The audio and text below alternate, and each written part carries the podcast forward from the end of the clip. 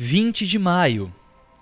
Tendo descoberto as maravilhosas armas da oração e da meditação, faço minhas orações e meditações ao dormir e novamente ao acordar.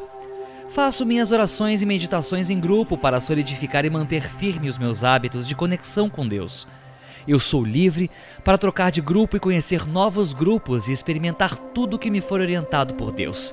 Enfrento com coragem e firmeza tudo o que se apresenta em minha vida. Concentro-me na solução e automaticamente a negatividade desaparece. Toda vez que eu tenho uma dúvida, pergunto a Deus.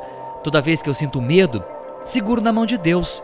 Vou me tornando vitorioso, sereno e sábio para decidir que caminho vou adotar em seguida.